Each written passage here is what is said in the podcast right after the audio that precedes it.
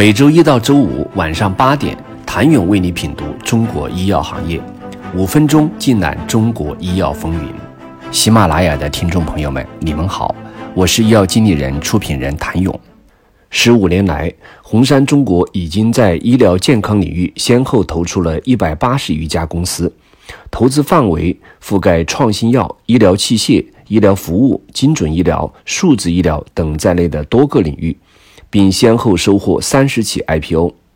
不管是按投资企业的数量来计算，还是按投资金额，亦或是按投资回报。红杉中国在当前国内所有专注于医疗健康投资的机构中，都能够稳稳跻身第一梯队，这一点已经是行业共识。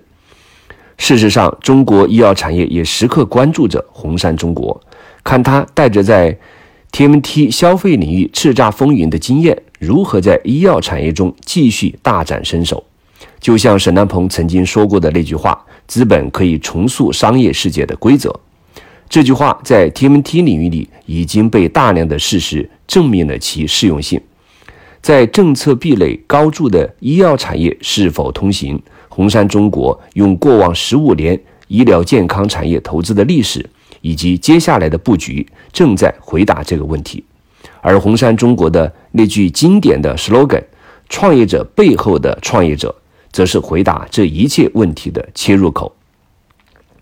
二零零五年夏天，一批由来自硅谷的知名风险投资人组成的旅行团造访中国，这被认为是中国 VCPE 行业的分水岭。同年九月，红杉资本与沈南鹏创办红杉资本中国基金。二零零五年也因此被认为是中国创投发展历史上堪以被记入史册的年代。尤其是对于互联网领域而言，百度赴美。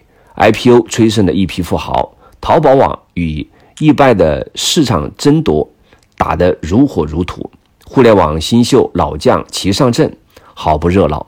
对比之下，中国医疗健康市场显得有些安静，尤其是医疗健康产业投资，至少在新医改之前，基本处于无风的状态。二零零五年的时候，目前市值已突破五千亿元的恒瑞医药，市值尚不足百亿。甚至从整个行业来看，二零零五年中国医药行业的工业产值也仅相当于食品行业的四分之一。从市场规范来看，连 GMP 合规、工艺验证等国外最基本的生产技术以及质量管理方法，国内医药市场尚处于体系建设中。而从资本市场来看，二零零五年我国内地生物技术产业资本市场融资额不足五亿元。二零零六年的融资额甚至不到二零零五年的一半。那时，在中国医疗健康市场上，投资带有创新属性的药品、器械乃至诊断类产品，一度被视为不确定性太大的坑。显然，无论是政策环境还是资本生态，对创新的支持都并不明显。红杉中国正是在这样的情况下，几乎在行业内最早开始了医疗健康产业的。专业投资，想了解能够做到平均每月一起 IPO，红杉中国都做对了什么？请下周一接着收听。谢谢您的收听。想了解更多最新鲜的行业资讯、市场动态、政策分析，请扫描二维码或添加医药经理人微信公众号“医药经理人”——医药行业的新闻与资源中心。我是谭勇，周一见。